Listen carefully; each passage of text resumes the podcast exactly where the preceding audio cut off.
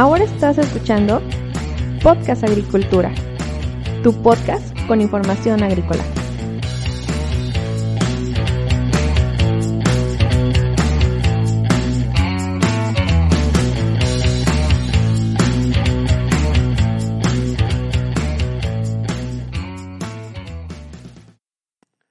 Hola, ¿qué tal? Yo soy Olmo Axayacat y este episodio es presentado por Netafim y su gotero NetBow. Cuando hablamos del gotero NetBow, hablamos de un nuevo gotero, el cual incrementa la precisión de riego y que actualmente está teniendo mucha aceptación en la producción de berries y de higo. Si quieres conocer más sobre este producto o sobre Netafim, puedes visitar www.netafim.com.mx. El día de hoy te voy a hablar sobre manejo integrado de plagas. Este es un tema que me han pedido mucho a través de la página de Facebook de Blog Agricultura, que la encuentras como arroba blog agricultura mx.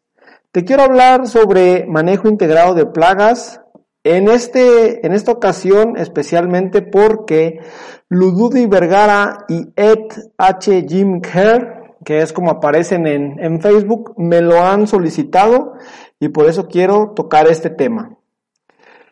¿Qué es el manejo integrado de plagas? Bueno, el manejo integrado de, de plagas es un sistema que promete bastante, tanto en teoría como en los campos experimentales.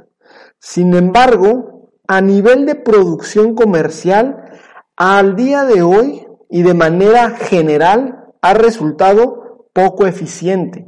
Y te digo de manera general porque obviamente existen casos de éxito de la implementación del manejo integrado de plagas, pero esta no es la generalidad. La razón por lo que el manejo integrado de plagas parece ser que no ha funcionado del todo bien es porque se trata de un sistema de producción multidisciplinar y por lo tanto este factor induce cierta complicación. Una correcta implementación de un programa de manejo integrado de plagas requiere de un equipo de trabajo multidisciplinario. Dicho equipo debe trabajar de manera armónica y coordinada para lograr los objetivos establecidos. Cabe mencionar que cada miembro del equipo debe ser consciente de su papel dentro del grupo, de lo que puede aportar y de lo que no puede aportar y que alguien más debe de. La implementación exitosa del MIP, como se le conoce por sus siglas, con un solo especialista o con un equipo no diversificado es complicado debido a las propias bases del MIP se requieren conocimientos tan diversos de ramas como la ecología, biología, agronomía, sociología, economía, fitopatología, entre otras. Entonces, implementar una estrategia de MIP resulta compleja justamente por todos los conocimientos que hay que englobar y que una sola persona es difícil que los tenga todos. Pero también es complicada por la cantidad de pasos a seguir. El MIP, como un sistema de producción, tiene una metodología, o al menos de manera teórica, tiene una metodología que habría que seguir, y se trata de una metodología hasta cierto punto compleja y esto también dificulta su implementación. Sin embargo, si no se sigue esta estrategia, las posibilidades de fracaso se elevan. El modelo actual que te comento del manejo integrado de plagas consta de seis etapas o fases con una secuencia lógica, aunque no por ello inflexible, es decir, que pues puedes pasar a lo mejor de la, de la etapa 1 a la 3 sin tener que pasar por la 2, dependiendo de las necesidades que tengas tú en campo. El primer paso es definir y caracterizar el problema. Generalmente, como agrónomos muchas veces tenemos el mal hábito de empezar a hablar, de empezar a dar recomendaciones sin siquiera haber entendido con exactitud cuál es el problema al que el productor se está enfrentando. En, esta, en este paso se debe incluir un diagnóstico técnico para determinar la importancia de la plaga o de las plagas en cuestión. Luego el segundo paso es generar los conocimientos adecuados para implementar los componentes de un sistema de manejo integrado de plagas, que aquí pues en teoría este segundo paso pues ya no lo podemos brincar porque los conocimientos sobre el MIP ya están establecidos, ya los lineamientos ya son conocidos desde hace tiempo, lo que nosotros tenemos que hacer no es generarlos, sino más bien buscarlos, identificarlos y adecuarlos a nuestras necesidades. El tercer paso es el desarrollo de los componentes de manejo. ¿A qué me refiero con los componentes de manejo? Bueno, aquí se evalúan las diferentes alternativas de control a la plaga o plaga que tenemos y sus posibilidades de uso. Es decir, para implementar un manejo integrado de plagas hay que cuestionarnos cuál es la alternativa de control que mejor nos conviene. Y esto a nivel de campo, al menos en muchos cultivos de producción intensiva, lo obviamos, no lo brincamos, ni siquiera nos cuestionamos cuál puede ser la alternativa de control, porque inmediatamente cuando tenemos un problema con una plaga, ¿qué es lo que nos viene a la mente? Pues la idea de aplicar un químico o una bomba de varios químicos. Entonces, si tú quieres tener un manejo integrado de plagas, hay que ir un paso atrás y no hay que pensar inmediatamente en los agroquímicos, sino que hay que pensar también ¿En qué posibilidades de control mecánico tengo? Si existe algún control biológico que me pueda resultar eficiente. Luego, el cuarto paso consiste en evaluar los componentes en el campo para entender sus posibilidades y compatibilidad con el sistema.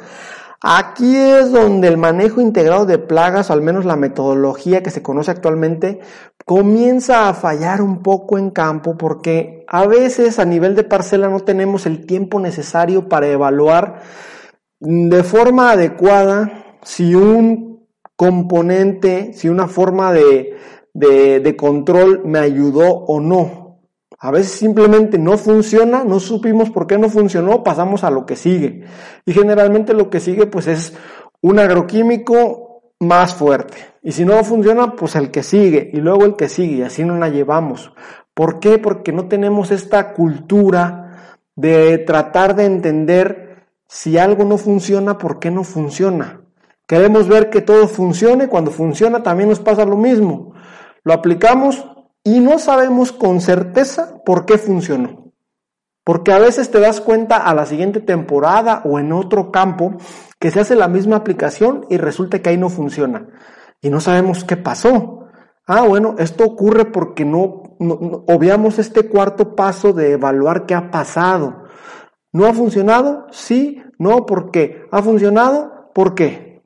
Entonces, pues hay que tener muy en cuenta esto. Si se cumple todo lo anterior, el quinto paso es integrar unidades piloto de adaptación. Es decir, los conocimientos científicos y los componentes tecnológicos que hemos generado y seleccionado porque nos han funcionado, deben de ensamblarse de manera integral. Este es quizá el mayor reto de todo el sistema.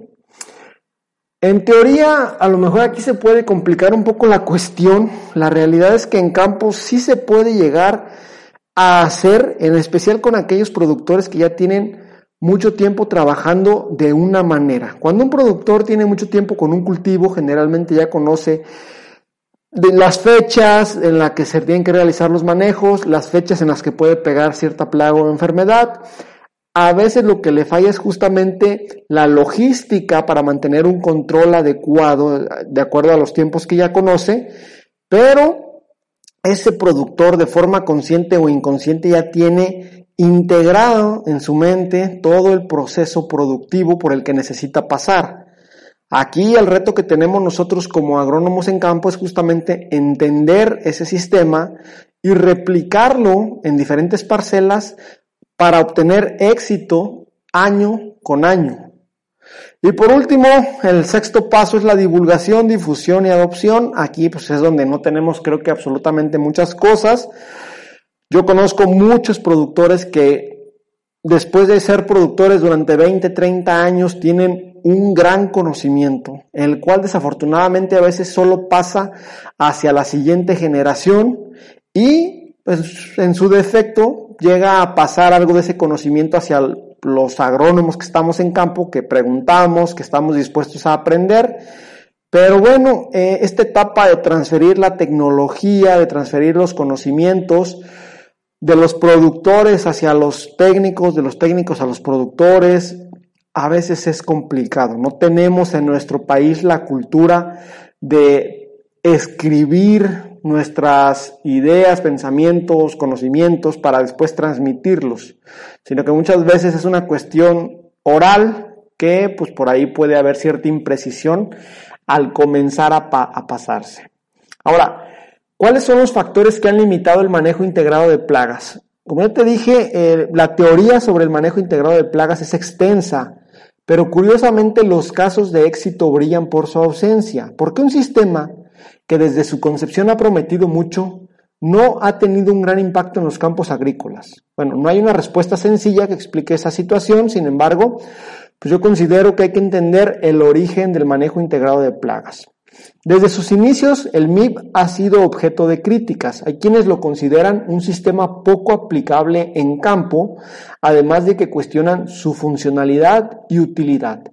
Dichas críticas se fundamentan en que más de 40 años después de su concepción, este sistema no ha trascendido demasiado fuera de los campos de, experimentación, donde pues en un campo de experimentación al tener muchos factores controlados sí se puede hacer un manejo integrado de plagas. El MIP tuvo su origen en las décadas de 1960 y 1970.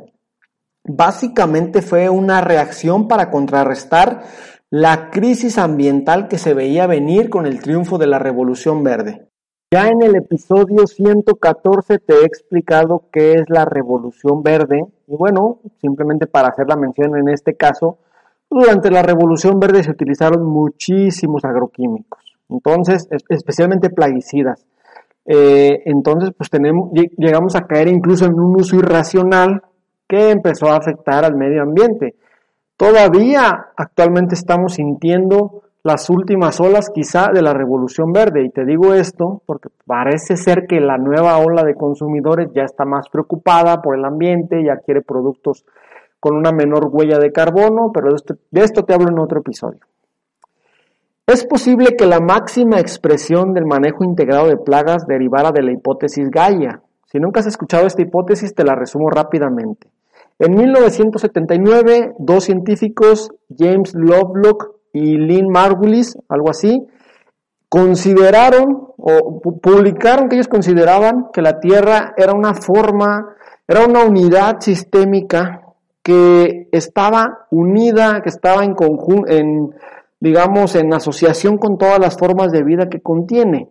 Y de alguna manera la afectación que tuviéramos en un punto de nuestro planeta afectaba toda esta cadena al considerarse justamente la Tierra como un solo elemento, como Gaia, es, decir, no un planeta con elementos separados, sino que el mismo planeta en el que vivimos pues es un, es un elemento, es un ser vivo a nivel, a magnitud, una magnitud de un nivel enorme.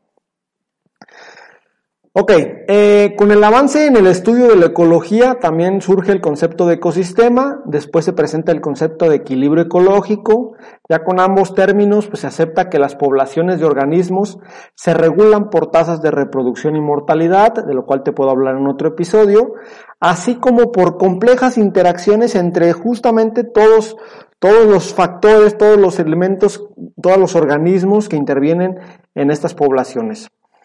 Los primeros programas de control integrado de plagas se implementaron en el 1970. En este año se tuvo una crisis muy grave en el cultivo del algodón en varios países latinoamericanos. Cabe mencionar que esos primeros programas están muy lejos de lo que hoy aceptamos como manejo integrado de plagas, pero ayudaron a poner las bases de este sistema de producción. Durante más de 20 años después, hubo muchos intentos para establecer programas de manejo integrado en diversos cultivos y contra diversas plagas y desafortunadamente la gran mayoría de ellos fracasaron o se presentaron éxitos, digamos, relativos, no grandes éxitos. Y son varios los factores que, que no permitieron que el MIP tuviera éxito en la implementación en campo. Ya para ir terminando este episodio, te comento, pues cuáles son los factores que han limitado el manejo integrado de plagas. Eh, A gran escala es importante mencionar que muchos proyectos que han fracasado en décadas pasadas nunca fueron documentados ni analizados. Por esta razón, muchos de los factores de importancia han quedado fuera. Es decir, te, vuelvo a repetir, no tenemos esta cultura de documentar todo y pues a veces cuando algo no sirve lo descartamos, pero no anotamos por qué no sirvió. Ese es un conocimiento que también es fundamental, al igual que anotar por qué sí funcionó aquello que sí funcionó. Lo primero que se menciona es que el manejo integrado de plagas presenta a los productores tecnologías demasiado complejas, difíciles de entender y de implementar. También destaca la arraigada cultura que tienen los productores de aplicar agroquímicos, una, una, derivación de la eh, revolución verde, además de las estrategias de transferencia de tecnología que han sido poco apropiadas, al menos a nivel Latinoamérica. Por otra parte, se ha destacado que los investigadores no conocen adecuadamente la situación socioeconómica de los agricultores, mucho menos su situación cultural, y a esto hay que sumarle algunos criterios políticos de asignación de recursos que han sido poco atinados y que, como todos sabemos, responden a otros intereses. Ya sabemos que en la política, los tiempos de la política quieren que los tiempos de la agricultura se adecúen a ellos cuando debería ser al revés.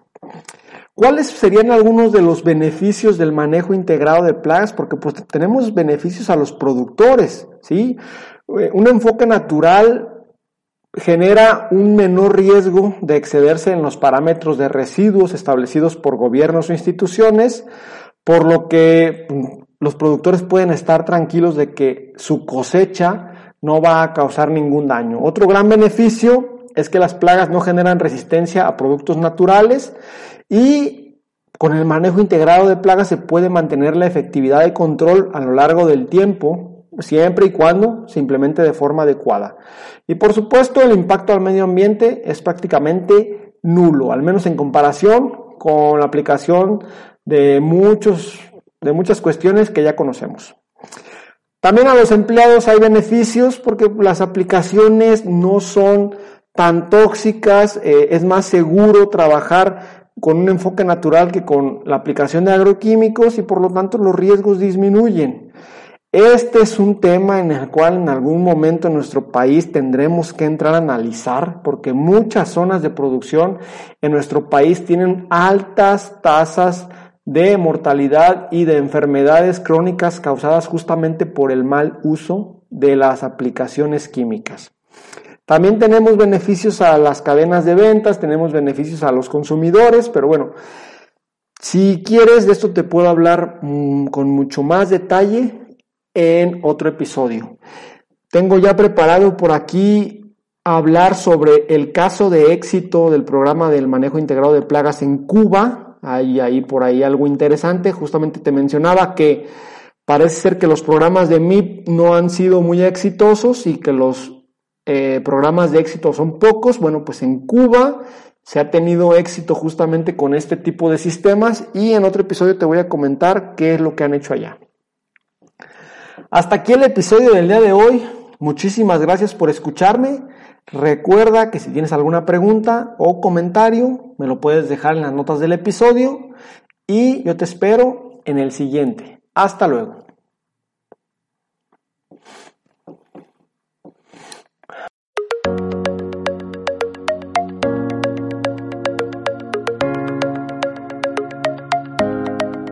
Hemos llegado al final de este episodio. Muchas gracias por escuchar Podcast Agricultura.